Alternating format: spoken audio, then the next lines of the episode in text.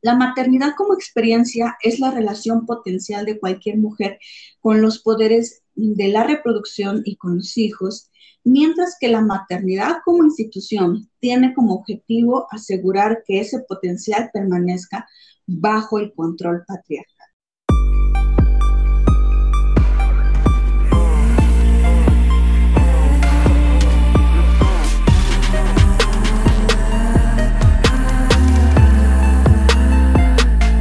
Hola, ¿qué tal? Bienvenidas. Nosotras somos Feministas, un podcast de Mujeres Drag.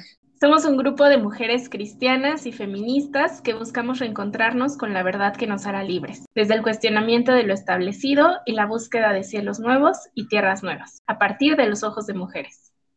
Quédate con nosotras y disfruta de este espacio de reflexión irreverente, provocador liberador y deconstructivo a partir del cuestionamiento de la fe y la sana doctrina, a la luz de temas de literatura, historia, cultura, psicología y mucho más. Nosotras somos Maleni, Carolina y Fernanda. Y estamos aquí porque queremos. Comenzamos.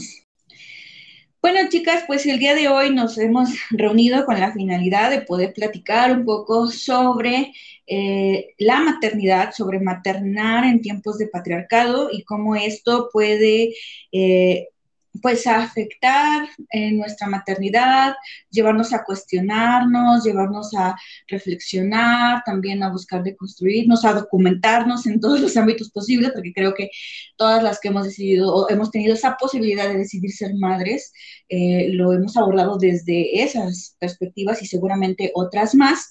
Y eh, al iniciar eh, en este espacio, en este tiempo en el que les invitamos pues, que también ustedes puedan estar eh, conectadas, sintonizadas con nosotras, y también si en algún momento tienen alguna duda, algún comentario, pues nos lo puedan también dejar allí en donde van a estar apareciendo las publicaciones de este episodio.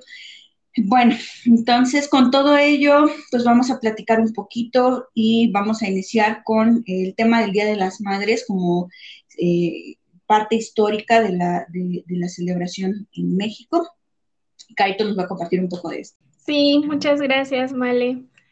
Pues fíjense que yo me enteré de esto que les voy a platicar hace quizá unos dos años, tres por mucho, y me pareció muy interesante porque creo que de pronto eh, pensamos que, como que damos por hecho que las cosas que pasan pues ya suceden así porque toda la vida hemos celebrado el Día de las Madres, ¿no?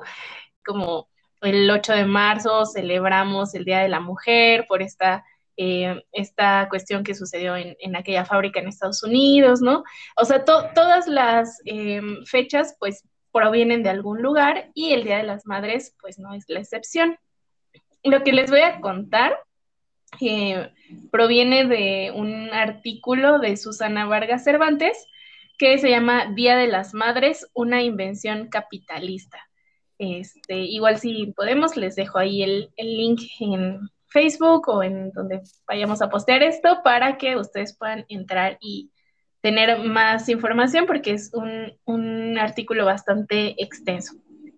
Pero bueno, ustedes sabían, amigas, este, no sé, Fer, Males, si ustedes sabían que por allá de 1916, o sea, imagínense esas fechas, o sea, tiempos de la revolución, ¿no? Este, e, e, era como un, México que a lo mejor en las películas nos pintan bastante um, retrógrada, pudiera decir, como toda esta situación de blanco y negro, este, nopales, este, charros con sombrero, cosas así, ¿no?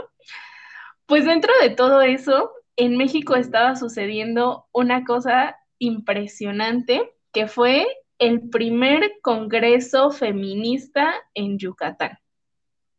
Entonces, em, desde un, poco de tiempo atrás, em, mujeres eh, profesionistas como por ejemplo enfermeras, eh, maestras y, otras mujeres que eh, pues habían tenido acceso a un poco más de apertura en la información, empezaron a convocar a hablar eh, de métodos anticonceptivos.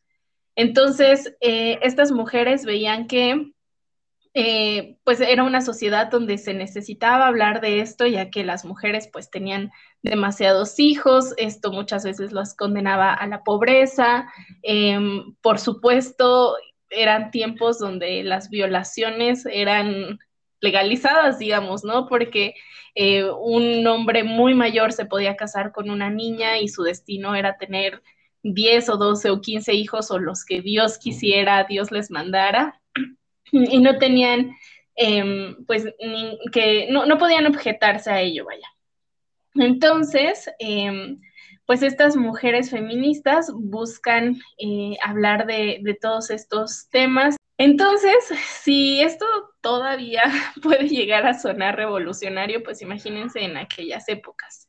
Em, entonces, pues se dio este congreso, eh, entregaron muchos folletos sobre métodos anticonceptivos y evidentemente las personas en el poder y pues más específicamente los hombres eh, no estuvieron de acuerdo con esto, así que em, pues empezaron a hacer una campaña en contra de estas ideas eh, de que las mujeres podían decidir no ser madres o que podían controlar cuándo querían ser madres.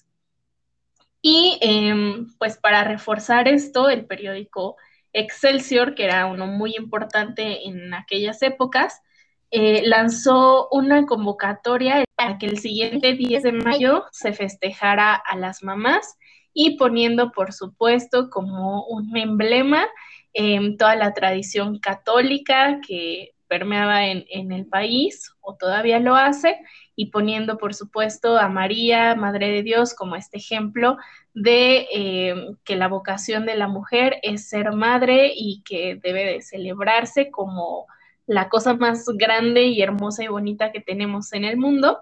Em, que quizás sí, para mí mi mamá, pero eh, lo hicieron de una manera política en la cual eh, pues se, se buscará pues sí, desestimar a estas mujeres feministas que estaban haciendo estos avances. Entonces, ¿cómo ven, amigas?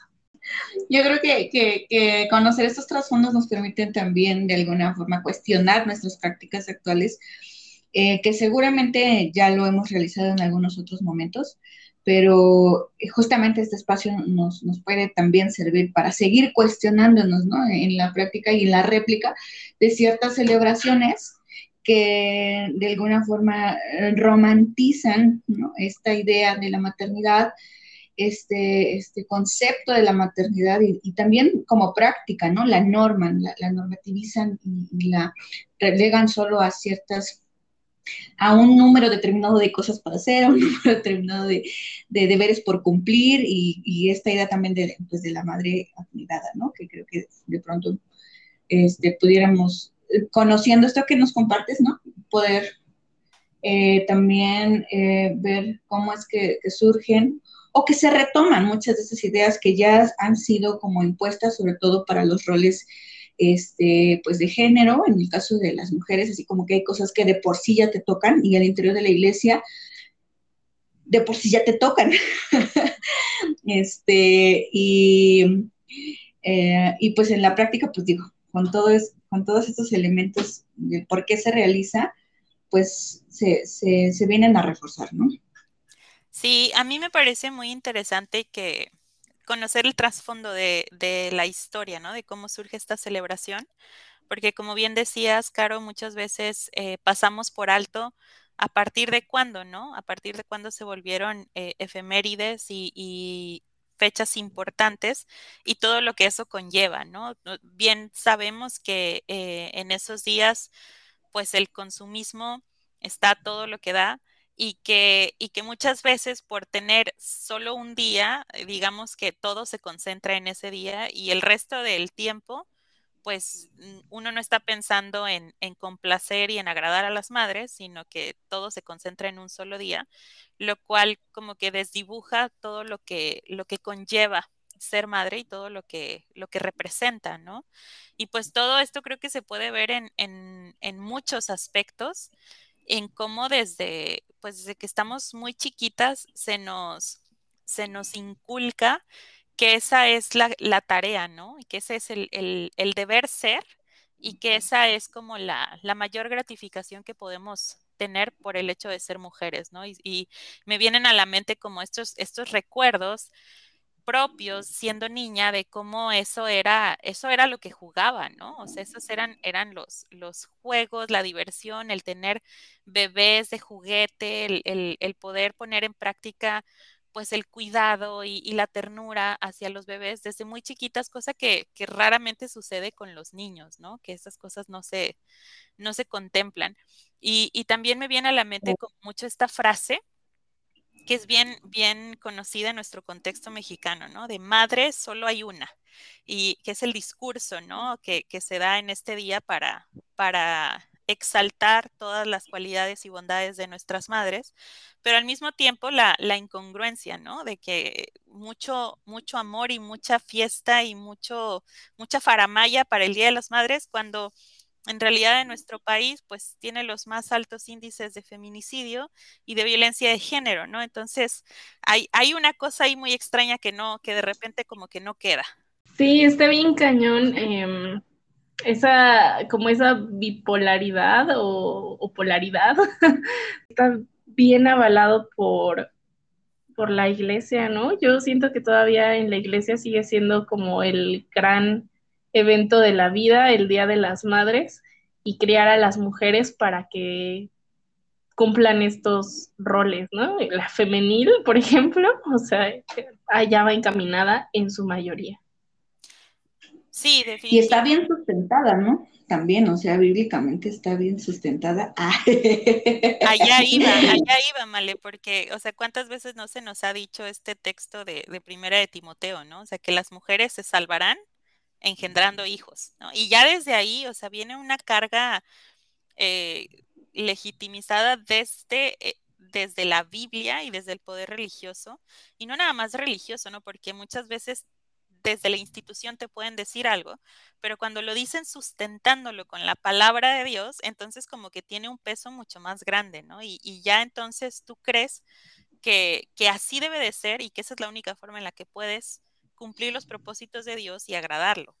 Sí, y qué fuerte y qué feo, pero real, ¿no? O sea, digo, no es hacer a un lado la maternidad, no es quitarle importancia a, maternar, este, pero tampoco es eh, ponerla por sobre todas las cosas o sobre todas las eh, actividades que como mujer puedes realizar y, y creer que es la, la, máxima, ¿no? O sea, o creer que es el punto, el punto eh, culminante de tu realización como mujer dentro y, y, o fuera de la iglesia, ¿no? O sea, quitarnos esa parte, sobre todo desde, desde lo, partiendo desde lo tradicional, ¿no? ¿Cómo entendemos este concepto de la maternidad?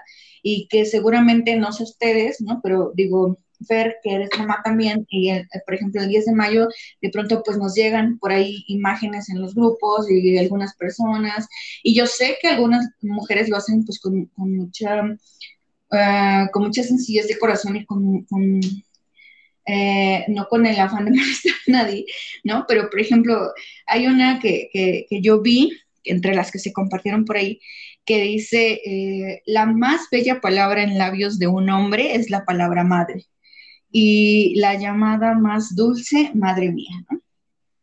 Entonces, como este reforzamiento de la de idealizar a, la madre, que también tiene eh, un, un trasfondo para nosotros en México, pues muy cultural, ¿no? También esta idea de, de la de la de la Madre María, ¿no? Para, para la tradición católica, este, desde la misma tonancia, o sea, todo esto que se va configurando y que va adquiriendo como un, un poder así como, como que maternar es lo máximo uh -huh. y ahí es a donde toda mujer debería aspirar. Obviamente, digo, diferimos de eso y, y justo para eso es este espacio, pero ciertamente también, ¿no? Ahora, hablando de, este aspecto capitalista y, y de consumo, pues también, ¿no? Por mucho tiempo se ha replicado la idea de que el Día de la Madre a la madre le regalas artículos para el hogar, ¿no? O sea, nuevamente reforzando esta idea de que es, eh, tiene un lugar, ¿no? Solamente un espacio en el que puede desenvolverse o solamente sirve, no sé si llamarlo así o, mencionarlo así, para ciertas cosas o para una serie de cosas como ya preestablecidas.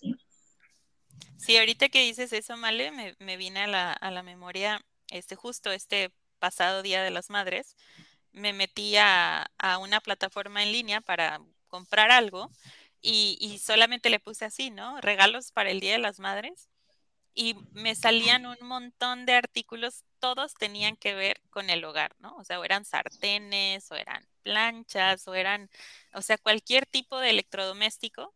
Y, y me quedaba yo pensando, ¿por, qué, no? O sea, como, ¿por qué solo me aparecen estos productos si, si se supone que estamos celebrándonos como mujeres? Y, y bueno, pues evidentemente hay una carga ahí muy fuerte de, eh, con respecto a ser mamá y las actividades que nos corresponden. Sí, justamente em, ahorita que mencionas esto, Fer, y bueno, también lo que mencionó más Vale, yo leí una frase que creo que esta ya es como, como tradicional, vaya, aquí la tengo, dice, soy gerente de familia, cocinera, maestra, niñera, enfermera, psicóloga, cajero automático y estoy de guardia las 24 horas, los 365 días del año. Y yo, ¿qué? Aguanten, yo sí quiero ser mamá, pero si esto se trata como que no está tan cool. Creo que este em, exaltar que, que mamá tiene que, es que la carga psicológica que deben aguantar las mamás, se deben preocupar por absolutamente todo y digo, no es como que si tu hijo está enfermo o tu hija, no te vayas a preocupar por atenderle, por llevarle al médico, lo que sea, ¿no?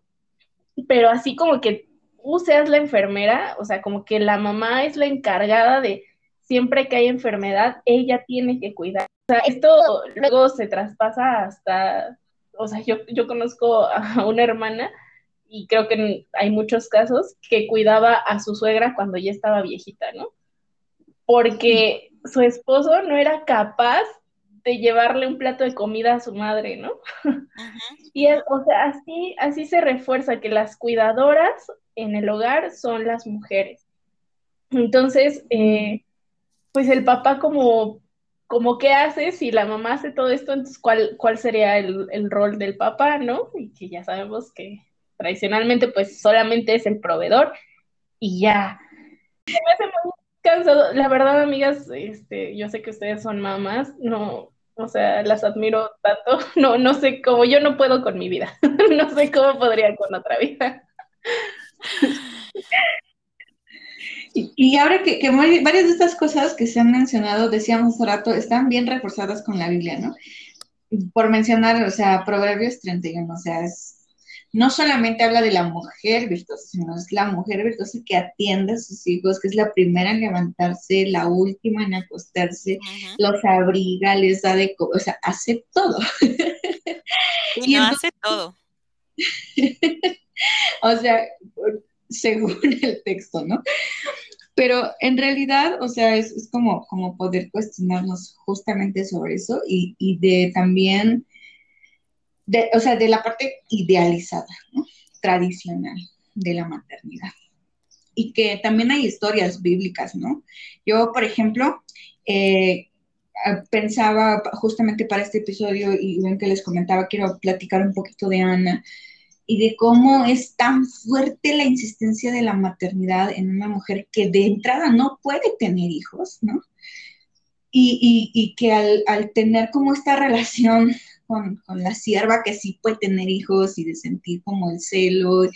Y digo, no es algo que, solamente surja por ella o a causa de ella, sino es algo que el, mismo entorno le ha reforzado tanto que es un peso tan grande, no solamente en cuestión individual, sino social también. O sea, no tienes hijos, no representas nada, no vales nada, este, mucho, o sea, si, si de entrada, si tenías hijos, no tenías un varón, pues no podías conseguir básicamente nada, no conseguías un estatus.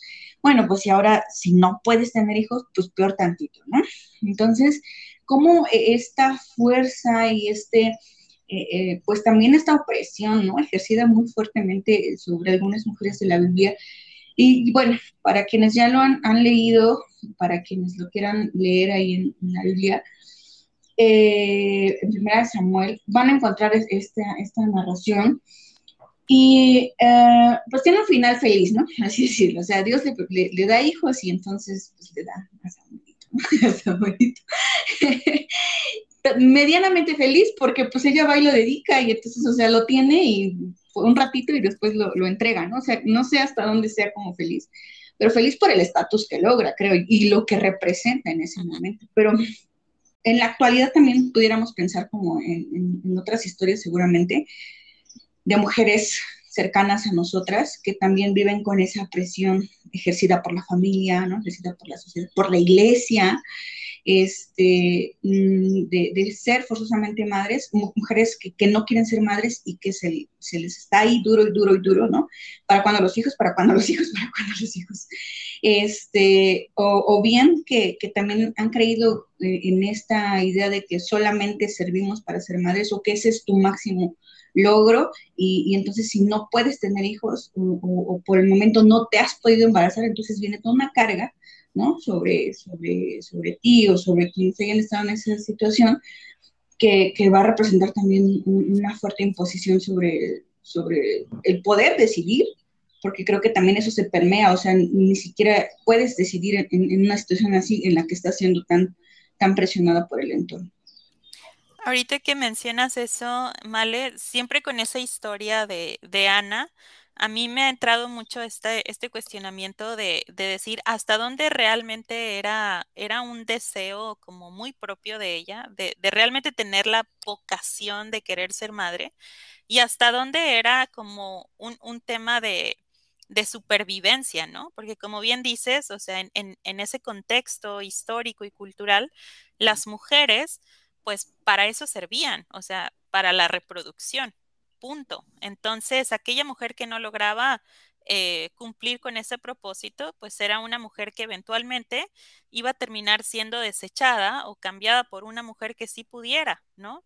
Entonces, este, en ese sentido, siempre me, me, cuestiono, ¿no? ¿Hasta dónde? Porque, porque después, como bien lo mencionas, de que lo tiene, y, la, y, la, Biblia lo dice así que después de destetarlo, que sabemos que más o menos esto no era literalmente de un, de un bebé de un año, dos años, sino que era un poco más grande, pero aún así, después de ese periodo, ella lo tiene que consagrar y lo tiene que dedicar y llevar al templo y separarse de él, ¿no? Entonces, este, pues qué tremendo, ¿no? Pero hasta dónde la presión, la presión social, cultural y religiosa hacen que hoy día muchas mujeres se sientan de esa forma como, como incompletas, como que no, no pueden cumplir con el propósito para el que fueron creadas cuando no pueden tener hijos, cuando están batallando.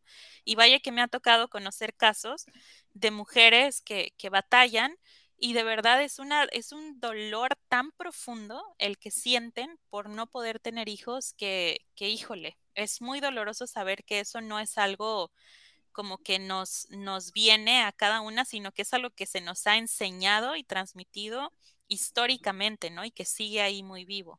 Oigan, amigas, y justo hablando de esto, venía a mi mente una de las historias que a mí más me gustan de mujeres en la Biblia, y una mujer que así admiro es mi top, es Agar. Y creo que un poco se repite esta historia con, con la de Ana, eh, porque al final de cuentas son que no puede tener hijos y la otra que sí, y esta lucha de pelea constante cuando Sara se empieza a sentir menos porque ella no tiene un hijo, ¿no? Este, y, y sí está rudo porque al final de cuentas Dios es el que da este, esta, esta promesa, ¿no? Y, y de hecho a mí siempre se me había hecho como bien raro que una parte muy significativa de la Biblia está basada en esta promesa Abraham de que eh, tu descendencia será enorme. Y yo decía, ¿y, y, ¿Y eso para qué? ¿No tendrás otra cosita por ahí, Dios, que, que me puedas ofrecer? Porque así como que eso a mí no me parecía muy cool, ¿no? Ahora entiendo por toda esta, eh, este contexto, em, pues sí entiendo el, el por qué. Un tema em, justamente de, posesión de, los territorios. este, que va muy acorde a, nuestro título de, del día de hoy, ¿no? Maternar en tiempos del patriarcado. Entonces, las mujeres, en este caso, eh, bueno, sí, eh, Abraham sirviéndose de Sara y sirviéndose de Agar para sus propósitos eh, machistas o misóginos de, dominar, de, de, tener territorio.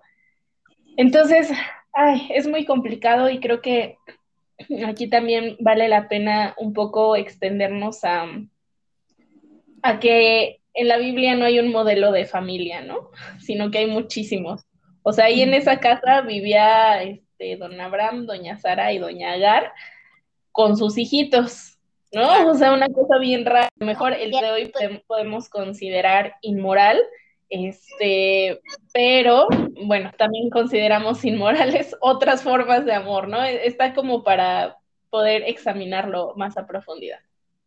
Y como decías este, también, Caro, ay, perdóname, Male, como decías, este, no hay, no hay como un modelo de familia y tampoco hay como un modelo de maternidad, ¿no? Lo cual también ahorita que mencionaban eh, Proverbios 31, o sea, simplemente con el hecho de saber que todo ese capítulo son las palabras que le dice la mamá de Lemuel a su hijo, que iba a ser rey, para que buscara todas esas cualidades en aquella que iba a ser su esposa. O sea, ni siquiera estamos hablando de un personaje real, ¿no? Sino que son los deseos de una madre hacia su hijo sobre la pareja que, él debe buscar o, quiere tener en su vida, ¿no? Entonces, se utiliza mucho este discurso para, pues para, como decía Maleni, ¿no? Decir, o sea, la mamá tiene que hacer todo esto y tiene que tener todo esto, cuando en realidad no es así y, la Biblia no nos ofrece como un solo modelo, una sola forma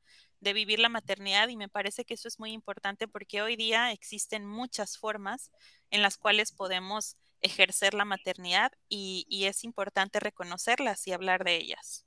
Sí, justo que Agar fue corríjanme si estoy mal, pero la primer eh, madre soltera, ¿no? Entonces, sí, para pensarlo.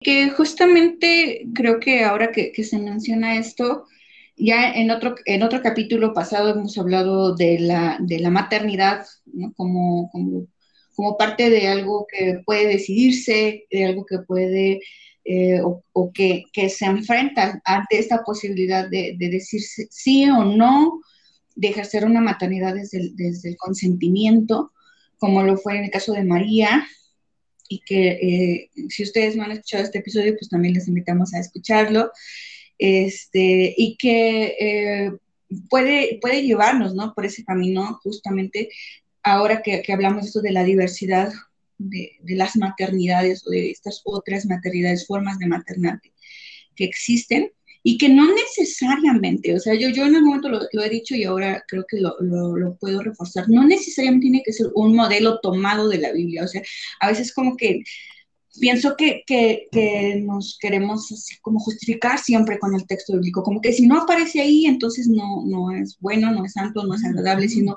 poder entendernos a la luz de nuestro contexto y mirar otras maternidades que son posibles, otras maternidades como vías alternas y que nos pueden también, inclusive a nosotras como mujeres, hacernos unas madres más libres, ¿no? Poder dar desde, desde la decisión de maternar o no, defendiendo la decisión de cada una. Entonces, creo que por eso también es, es eh, menester, yo vi propia hablar en este momento, eh, de cómo se romantiza la maternidad a partir de ciertos mitos, ¿no? a partir de, ciertas eh, ideas así como muy sintetizadas. Y yo quería compartir una este, sobre, sobre la maternidad, que justamente tiene que ver con un poema, que sí lo voy a decir, de un programa por ahí que ustedes seguramente vieron, o tal vez no, porque son personas muy cultas, de un niñito que salía y decía, ¡a la madre! Hoy por ser su día. bueno, ya no voy a Pero a veces sentimos. O sea, creo que parte de quitar como eh, todas estas ideas de los mitos de la maternidad es que a veces sí queremos todo, mandar todo el carajo. Sí queremos ya, o sea, así como de aguante, ¿no? O sea, denme chance un respiro, al menos que ir al baño, sin tener que estarme preocupando tanto. Eh, y que a veces sí te cansas, o sea, y no es que no ames a tus hijos, y no es que no, no los quieras, no es que no ames la maternidad, no es que no lo desees, es que te cansas y es que también es válido de pronto sentir que ya no puedes y querer tirarlo todo, ¿no? O botarlo todo. Pero justamente uno de esos mitos es creer que mamá todo lo puede, ¿no? Y eso lo decíamos hace un momento. La, la mamá hace todo todo lo puede y ama siempre y nunca se enoja. Y eso no es real, eso no, es real, no es cierto. Y sí se vale no poder con todo y no pretender poder con todo tampoco. Este, y eh, eh, enojarte cuando tengas que enojarte, eh, sin perder, eso sería como un, ya una percepción personal, ¿no? Sin perder los estribos y sin caer en la violencia pero sí eh, tomarte tu espacio porque lo necesitas, ¿no?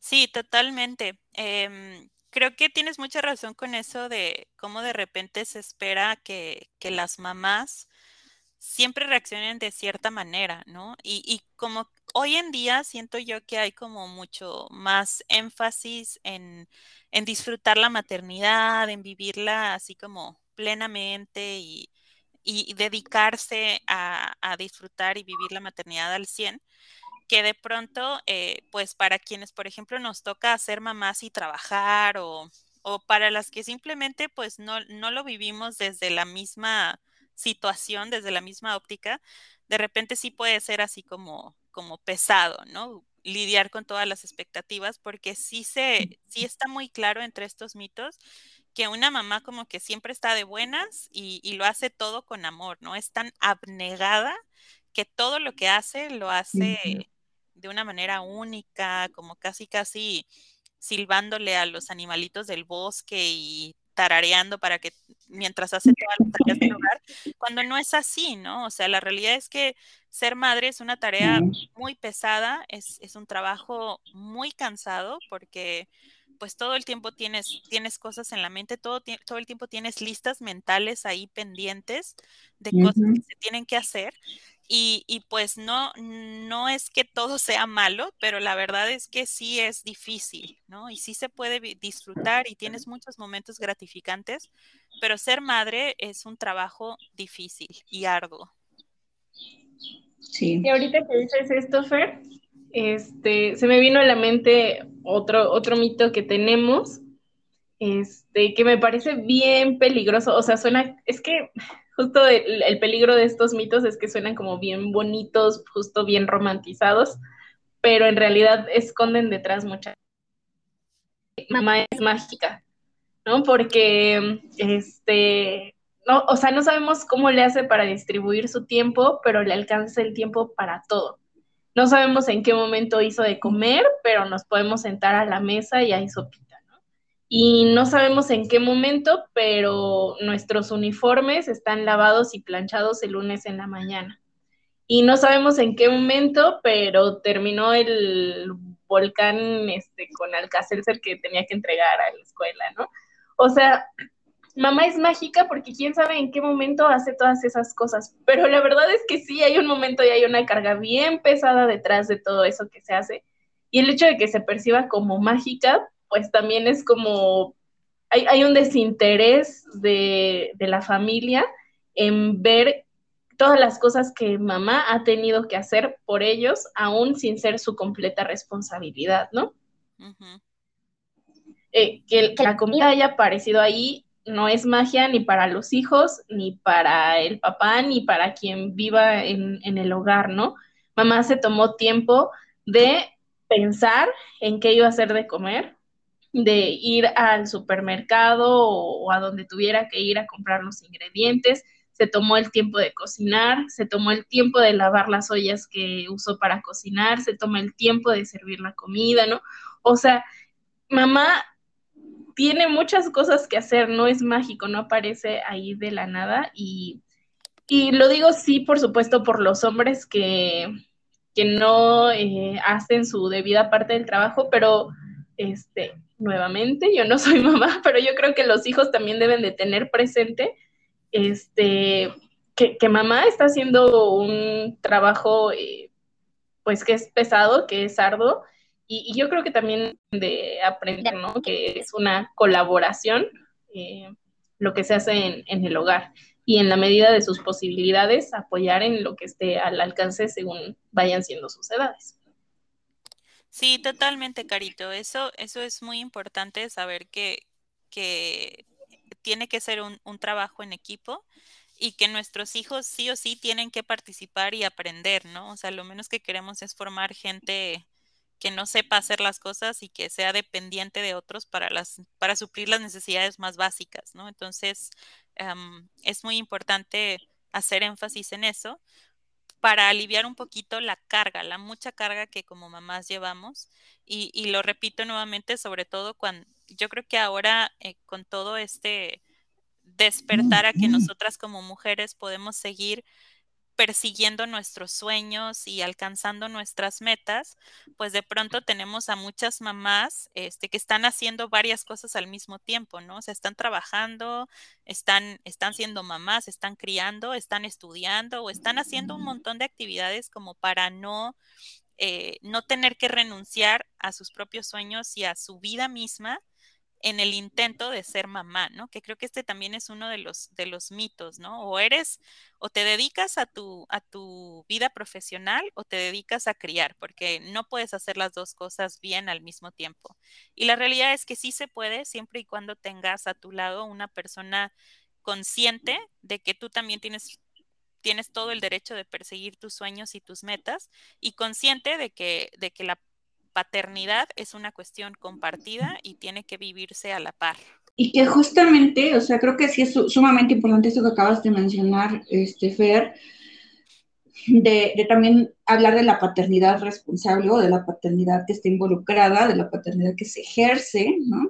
No solamente desde el cuidado o la maternidad que da mamá, eh, sino que también creo que es un proceso de constructivo social, no, no solamente para las mujeres que quieren tener hijos o no, o que están en esta búsqueda, sino también de, un cambio, de un quiebre en, en, el pensamiento de la sociedad, ¿no? de, de cualquier edad que seamos, que nos permita a todos, justamente todos y todas, eh, tomar una parte activa en, el, en, el, ámbito que nos toca, ¿no? Si somos hijos, si somos nietos, si somos hermanos, hermanas, si somos amigas, si somos madres, y no, o sea, si somos padres, o sea, todos, todos, todos y todas.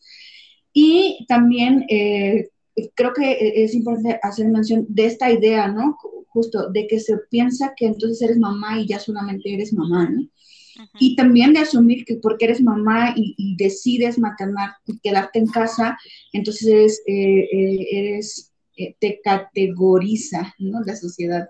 Eres menos porque estás en casa, porque no estás este, produciendo nada, porque, este, y entonces como no recibes un sueldo, no recibes un salario, porque eso no es trabajo, entonces también hay como cierta categorización y ciertos prejuicios y bueno, todo, todo esto que también hemos venido como mencionando, ¿no? Y que es sumamente difícil, pienso, tanto para las que deciden eh, seguir con, con, lo que venían haciendo y tener el apoyo eh, no solamente de parejas, sino también de eh, esto que se conoce como maternar en tribu, de tener otras mujeres contigo que te ayudan y auxilian en, en esta labor.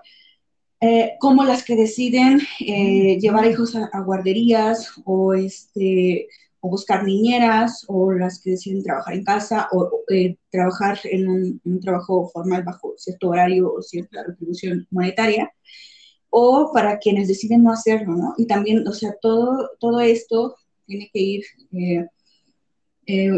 cambiando nuestro pensamiento de manera que, como decíamos, nos permita ejercer una maternidad más, más libre y una maternidad pues mayormente, eh, iba a decir, como, como mayormente expresiva en cuanto a la diversidad, ¿no? A la diversidad de ser madres o a las diferentes posibilidades de ser madres. Sí, y eso que dices es, es muy cierto. De pronto como que tenemos muchos prejuicios con respecto a cómo se debe vivir la maternidad y quiénes sí se consideran como madres, ¿no? Y, y sé que ahora en el Día de las Madres hubo ahí por ahí muchos debates en redes y pleitos por aquellas que este se, se pronunciaban como madres de, de sus mascotas, ¿no? O celebrando el día porque tenían a sus mascotas.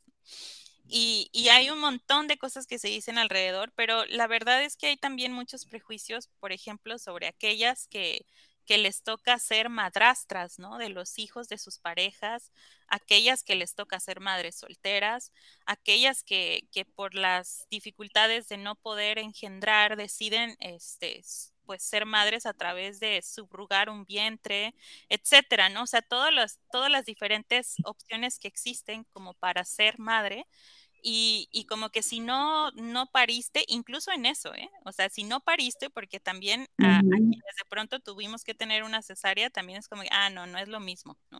o sea, no, no sufriste lo mismo. Sí. Este, claro. a las que dan pecho, a las que no dan pecho, en fin, ¿no? Existen muchos prejuicios, pero la realidad es que ser madre se vive desde, desde donde estás y, con, y como puedes, ¿no? Y eso que dices de, de rodearnos de otras mujeres es súper importante más en los procesos en, en, los que recién te conviertes en madre o estás en, en, la crianza de los más chiquititos, porque es un trabajo muy pesado, muy cansado y, y, como tenemos toda esta carga de cómo debemos de ser, ¿no? O sea, de cuál es el, el, la imagen de la, ima de la madre perfecta, pues estamos de pronto muy afanadas en, en poderla cumplir, perdiéndonos de, lo, de los detalles más importantes. Sí, creo que estaba leyendo un, artículo. Yo soy la señora de los artículos de internet. Este, igual se los puedo pasar. Se llama El mito del instinto maternal y su relación con el control social de las mujeres.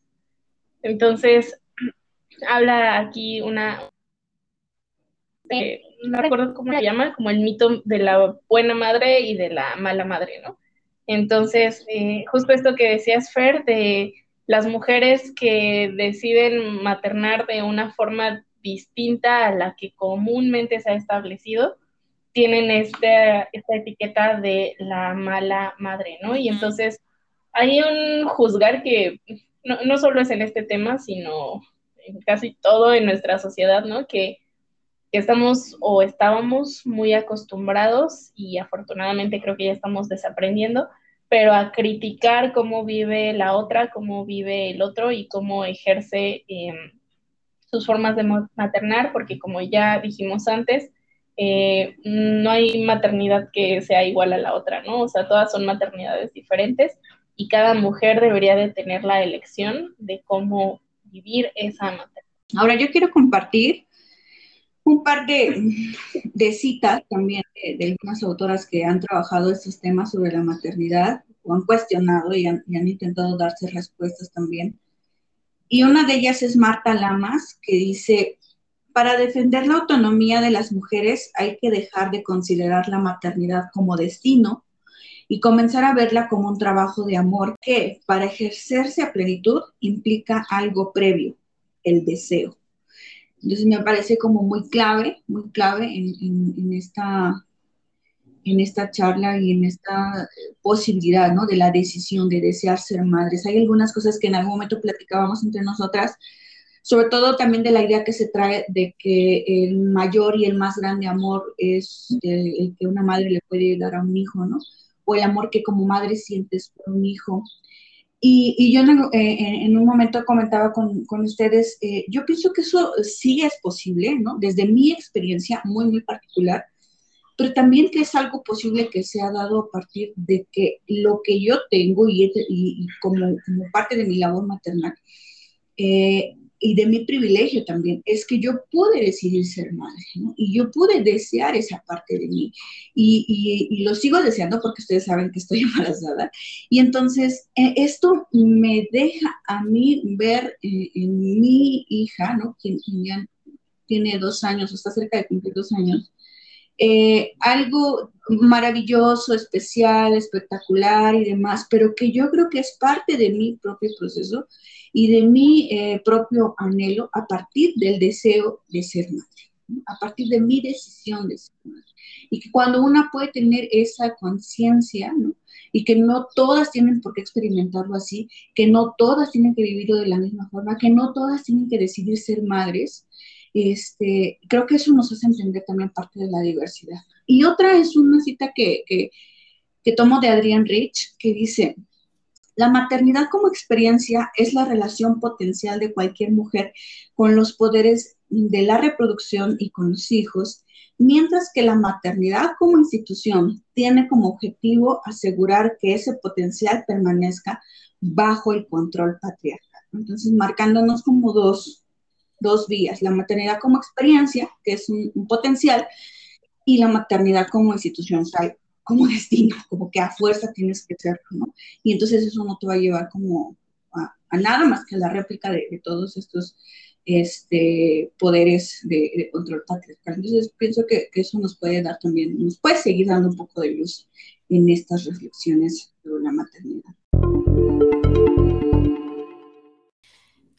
Y sí, como, como bien decías, Maleni, em, esta cuestión de resaltar que, la maternidad debe de venir desde el deseo y no desde como el, propósito por el cual fuimos creadas, creo que para mí la maternidad debe de ser eh, tres cosas, ¿no? Debe de ser voluntaria, debe de ser deseada y debe de ser elegida. Y creo que si tiene estos tres componentes, uno puede vivir una maternidad mucho más plena, ¿no? Pero, pero pues aquí eh, siento yo que hablo mucho desde mi privilegio de, de, no estar en condiciones de mucha vulnerabilidad en las que hay muchas mujeres que no pueden, no pueden elegirlo, ¿no? No pueden hacer esto voluntario, que son víctimas de algún tipo de violencia, que, no, no, tuvieron la educación sexual adecuada y terminan este, con embarazos adolescentes y demás.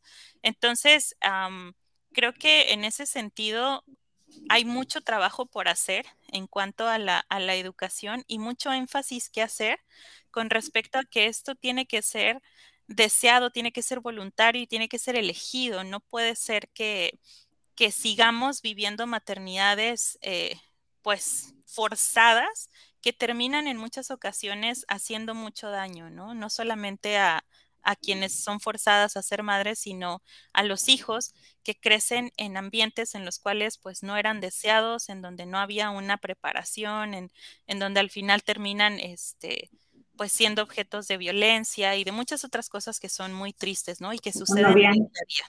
Condiciones económicas, ¿no? O condiciones del entorno, claro. Sí, definitivamente. Creo que em, algo importante, al menos para mí, es em, la información, que retomo lo que dijo Fer, ¿no? Em, hablar de esto es hablar desde el privilegio, porque la información no llega a todas las partes como desearíamos. Y muchas veces también qué clase de información estamos recibiendo yo pienso mucho en, las ligas metodistas de jóvenes, em, que, la información sexual que se recibe es información, eh, pues, mocha en, cualquiera de los sentidos que mucho puede implicar, ¿no? Así como eh, cortada. Em, y, siento que eso también es coerción, o sea, en cierto punto también es un poco eh, mm, forzar la maternidad de las mujeres, ¿no? Porque les enseñas que, esa debe de ser su, eh, su, máxima meta a alcanzar en la vida. Entonces, eh, pues para mí sería que en la medida de lo posible nos dediquemos a buscar información para tomar la decisión de si queremos o no queremos ser madres y también em, pues ser nosotras mismas fuentes de información confiable y sobre todo de amor para las mujeres, sea cual sea la decisión que hayan tomado en sus vidas. Y ahora que, pienso también que, de pronto eh, eh, como mujeres eh, feministas y, acotarlo un poco a mujeres feministas de fe también, eh, viene de pronto este cuestionamiento, ¿no? Entre, eh, entre sí ser madre o entre no ser madre, ¿no? Porque también hay, hay esta idea de como de caer, creo yo, pudiera ser, ¿no? Y hay un concepto para ello también, de caer en la maternofobia o la matrofobia, es decir, este, no, no, no hay que ser madre, este, sino que esto puede ser también esa, esa, esa posibilidad personal de cada una, de quienes podemos escucharnos ahora y de quienes podemos también a partir de, esto que escuchamos eh, compartir con otras y seguir tejiendo estas redes de, acompañamiento, eh, de poder eh, decidir, de poder entender estas diversas formas de maternar, esta diversidad reproductiva también. Y, acompañarnos en este caminar, ¿no? y, para si alguna se está cuestionando entre que si ser madre no va en contra del, del discurso feminista, ¿no?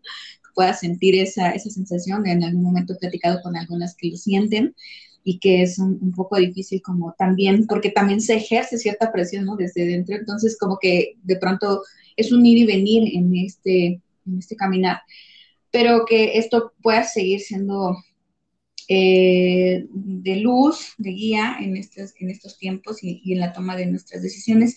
Y por supuesto, a partir de todo lo que se ha mencionado, ¿no? lo que ha mencionado Caro, lo que ha mencionado Fer, desde eh, los, los, propios elementos contextuales que tenemos y los propios elementos también este, sociales, ¿no? que nos ha tocado desde nuestro privilegio, desde donde estamos situadas, algunas de nosotras poder eh, decir, nosotras pudimos hacerlo, pero también entendemos que hay quienes no, entonces también de ahí la, posibilidad de todo esto que se ha ido dando de, este, de la libertad de, decidir sobre nuestros cuerpos.